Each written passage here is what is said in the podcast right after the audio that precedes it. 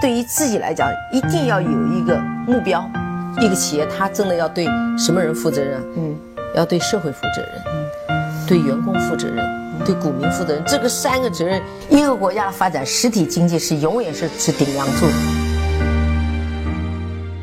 各位好啊，给你一个真实生动的格力电器，我们给的比你要的多。昨天人民网呢？有一个专题的节目叫做《起点》，就是指一九七八年到二零一八年改革开放的四十年。他找了很多企业家来去用“起点”这个词来做一个主旨的演讲。那正好前两天呢是董明珠做了一个这样的演讲。这两天呢很多的媒体呢也都把他在演讲中的一句话“年轻人都不要玩抖音”当做了一个标题，呃，甚至当做了一个标题党来去对待。那我今天呢是把这段的演讲的音频截取了下来。来给大家听一下，在听这段音频之前呢，我是特别有一番感触，想在节目里面跟大家去分享分享。可能你现在听到节目的时候呢，就是十二月十八日，那我们。整个呢会在今天呃举办一个纪念改革开放四十周年的专题的活动，我们的总书记呢也会发表主旨的演讲。很多人都期待在这一次的活动中会有更多的刺激和振兴我们整个经济发展的政策会出台。这个我觉得先。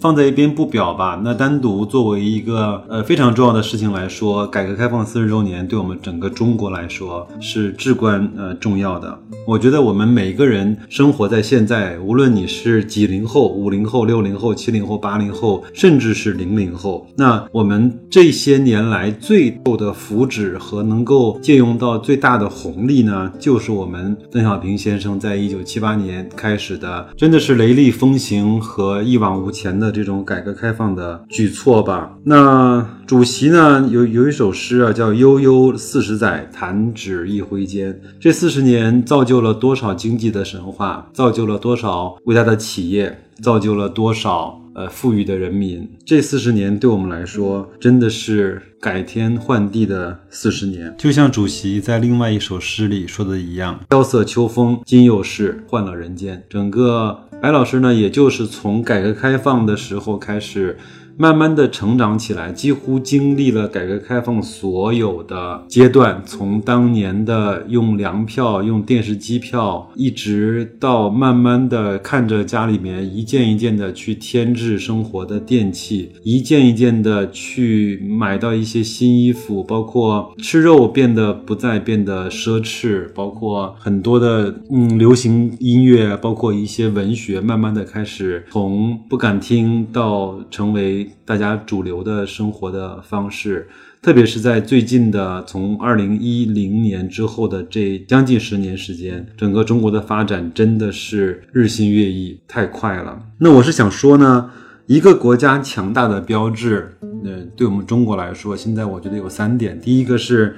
政治稳定，那我觉得现在，呃，一党执政，包括我们整个党中央，在很多举全国之力办大事儿的这样的一个体制上，其实是非常先进的。很多的事情在国外办不成，确实是因为我们整个国家这个管理的体系是相对比较集中的。那这样的话呢，就可以扫清一切的这种障碍，可以去办对现在整个当下来说，中国最需要办的。事情包括我们的基础建设啊，我们的高铁呀，还有我们整个的城市化的改造啊，还有我们的一带一路啊，这些包括我们自贸区啊，这些所有的事情都能够在这样的政治体系下去完成。所以我觉得从这点来看，我们现在的国内是没有问题的。第二个呢是经济强大。之所以说美国强大，它的强大的最主要的显现，就是因为它的经济强大，有可以在全世界说了算的技术类的公司，比如说整个软件的标准，那就是微软定的；整个智能手机的标准就是苹果定的；整个芯片的标准，那就是 Intel 定的。整个航空器材的标准就是波音定的，等等吧，我觉得不一而足，有太多的行业被美国所去定标准，所去垄断。我们觉得，我我记得在最早的时候，在学市场营销的时候，老师们跟我们讲，就是就是三流的公司呢卖产品，二流的呃公司呢卖服务，一流的公司呢卖标准啊定标准。美国呢在很多的地方，包括在生物科技。在很多的贸易政策，在包括美元作为全世界的通用的货币，它一直是在啊定标准。那中国也一样，我觉得伴随着我们这几十年来的强大的一个非常好的一个标志，就是我们涌现了很多对我们自己的嗯非常大的企业。从制造业来说，当然我们有非常熟悉的这些三一重工啊啊，包括呃中国中车啊、格力啊、美的啊、海尔啊。有很多这样的企业，为我们真的是涨了不少的志气。还有呢，像我们整个的互联网的公司，包括阿里啊、腾讯啊、京东啊，虽然有些是在外国上市，但是整个还是依托于我们整个国内的市场情况来去成长起来的一批公司。包括我们的华为啊，这这样的公司真的是非常的长志气。包括联想。联想虽然这几年整个的业绩包括口碑不是特别的好，但是它也作为一个一九八几年成立的公司，在现在来看已经成为了全世界的计算机的数一数二。这个其实也是非常的不容易，包括我们整个中国很多的自主的汽车品牌，嗯，比如说我们的比亚迪啊，比如说我们的上汽啊，呃，长安啊，包括最近比较火的这些造车的新势力，包括蔚来啊、小鹏啊、威马这些公司，有可能会有人会失败，会有人会倒在成长的路上，但是这样的势力、这样的资本，在中国这样的。经济环境和土壤下，它一定会慢慢茁壮的生长起来。所以，我觉得中国强大的另外一个标志就是有了自己的非常强大的企业。在这个方面，我们还有特别长的路要走。我们在各个的行业还没有到可以定标准，还没有到可以去呃引领整个全世界的走走向的这些公司的出现。虽然格力呢，在全球来看，每卖出五十台空调，那有十二台是呃格力品牌的，但是我们还不能够说格力在全球的空调就是已经是霸主了，可以引领引领潮流，引引领标准，可以向别人输出，不仅是产品，不仅是服务，还有更多的是标准，甚至是专利这样的一个地步。那所以在这方面，我们国内还有更多的。空间可以再向外去走。第三个呢，标准就是百姓安居乐业。我讲了三个标准，第一个就是政治稳定，第二个呢就是经济强大，第三个是百姓安居乐业。这就是我认为的一个国家强大的。三大标志。那至于说百姓安居乐业，我相信不同的人有不同的解读，不同的人对这这句话有不同的定义。那很多人说，那现在我们压力特别大呀，那我们怎么能够说百姓安居乐业呢？在很多方面，又有人感受到很多的是国进民退呀，感觉到很压力啊，或者甚至是慌张无助啊。但是我觉得有一句话，我前面也是看书看到的一句话，觉得讲的很对啊。一个人生活的压力呢，百百分之九十来自于攀比，只有百分之十来自于生存。我们如果说一个国家的基本的功能是保证我们的人民吃吃得饱、穿得暖、住得安全来看，这个其实在中国已经早早就实现了。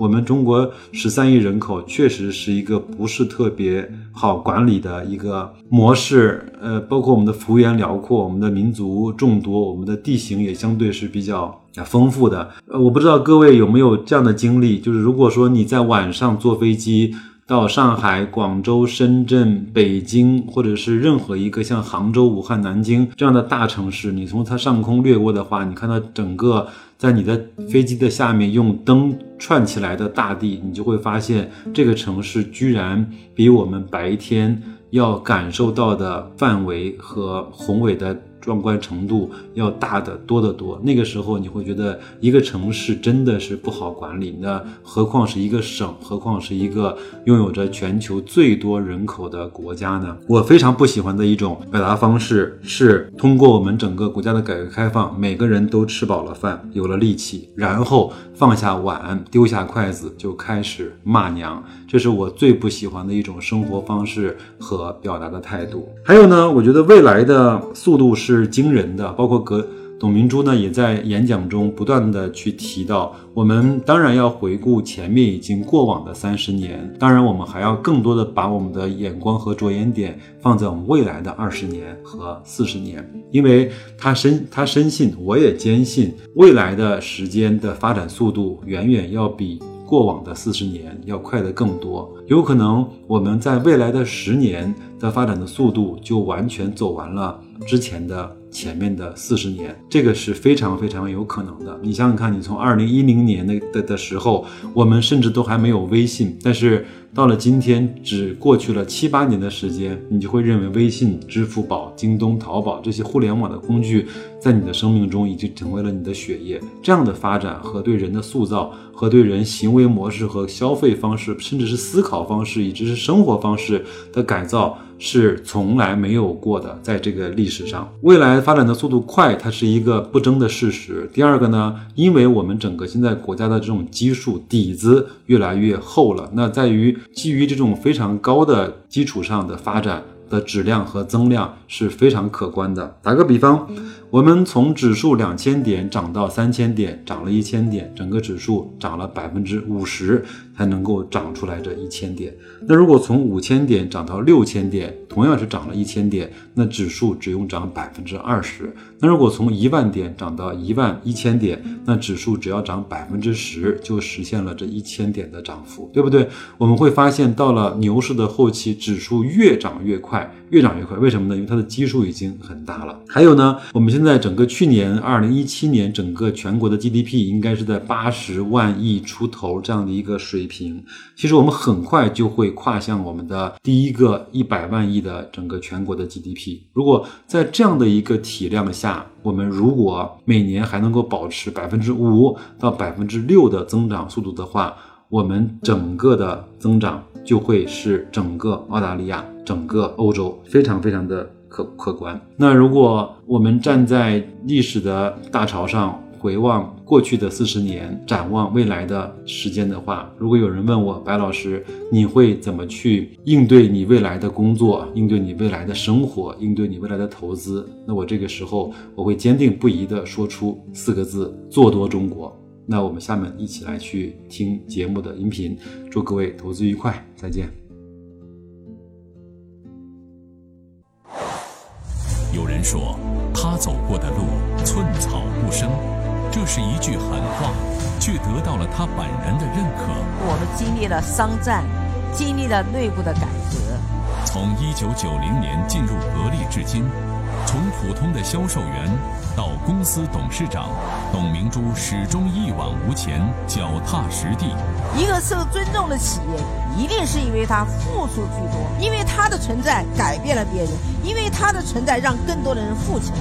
董明珠与格力是改革开放经济发展的写照，是历经几十年奋斗之后中国制造和中国创造的成果缩影。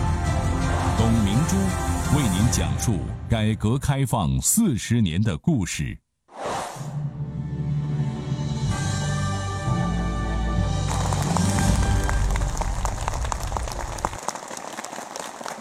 改革开放实际上对每一个人来说都是一次机遇，因为今天孩子们都没有我们当时的经历。我们那时候过去用粮票，要布票；我们现在买肉要买瘦肉，那时候要买肥肉，为什么要熬油？可想而知，在那个物质匮乏的时代，到今天已经物质丰富的时代，我们如果今天再讲起点。再看过去四十年改革开放取得的成绩，我们更应该展望未来的四十年。我觉得我们需要的是精神财富。中国的空调企业有几百家，但今天能够生存下来而且活得那么健康的，已经没有几家。那么，什么力量能拉开了巨大的差距？就来自于格力电器的自主创新。在二零零五年之前。我们中国也有压缩机厂，但是什么样的压缩机厂呢？都是合资企业。而在那个时代，我们拿来的是别人落后的技术，已经淘汰的定频压缩机。而恰恰在二零零五年，格力有了自己的真正的压缩机厂。由于我们有了自主创新的能力，由于我们能够掌控高端装备的。技术，今天格力已成为世界名牌，全球五台空调里面有一点二台是格力。但是，我觉得，即使你站在山顶上，你的头顶还有星空。创新就是你的起点。我是九零年才到了格力电器，伴随着格力电器从两千万做到了今年的两千亿，我相信有无数次的起点，我们经历了商战，经历了内部的改革，经历了自我的调整，故事非常的多，但是我认为那已经成为过去。我更认为从现在开始起，我们要看到我们的未来。我们今天在讲互联网的时代，我们怎么样认知互联网？对我们来重新也是一个思考，也是一个起点。我记得跟雷军五年之约，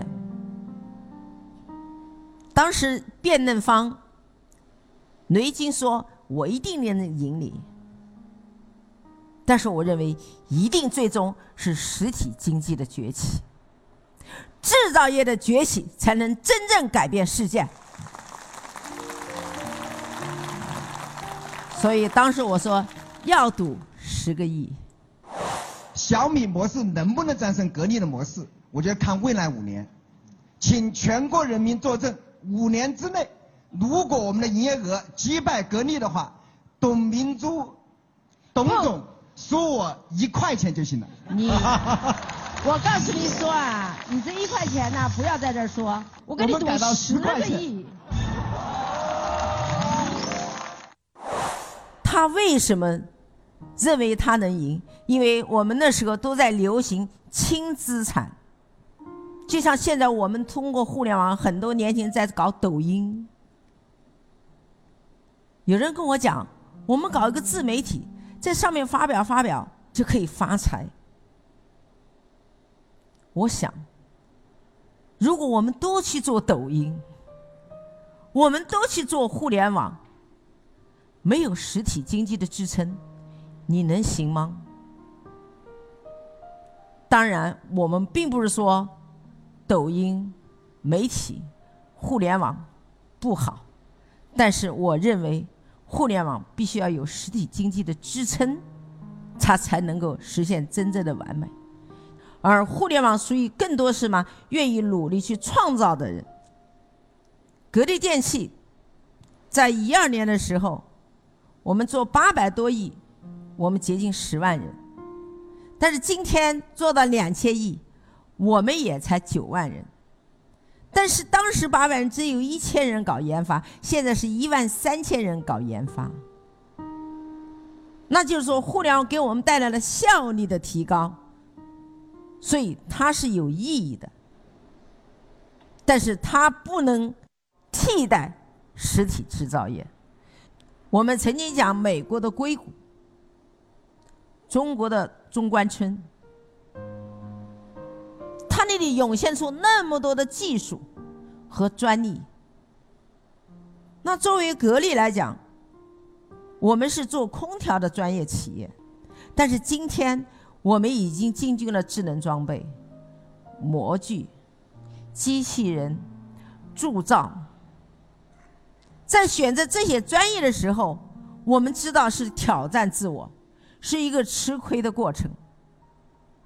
我们可以快速的做房地产、做金融，但是我们有一种使命，我觉得我们应该让更多的年轻人能够为中国的发展。为中国成为一个世界级的强国，能够把它智慧发挥出来，那我们应该做一件事：搭平台，是应该搭建更好的平台。有一个年轻人，他是二零一五年的研究毕业生，来到格力电器四年的时间，我给他资金，给他时间，他从。四五个人发展到今天，已经成了五十人的一个研发团队，创造了很多先进的技术。今年十月二十二号，总书记到格力电器视察的时候，他是跟总书记交谈的时间最长。所以，一个企业发展一定的时候，不是仅仅伟大自己的财富，而是要搭建更好的平台。一个受尊重的企业，一定是因为它付出居多，因为它的存在改变了别人，因为它的存在让更多的人富起来，那就是它的价值。那我相信格力电器回头再看这六年的时间，我突然回首一看。在这个平台上，我们有上万人的年轻人已经成长起来。我们应该创造这样的机会，让中国的年轻人能成为世界级的人才。所以，我觉得今天在这里讲起点，我就做一个广告，也同时做一个招聘。因为格力已经是一个多元化的企业，需要不同的人才。但是我们那里最希望对有梦想的年轻人，给你们平台，给你们机会，我们共同为中国走向世界，让世界爱上中国造，共同努力。改革开放四十年，中国取得了巨大的成果，但是我们更应该展望未来的四十年，中国为世界做出。更大的贡献，谢谢大家。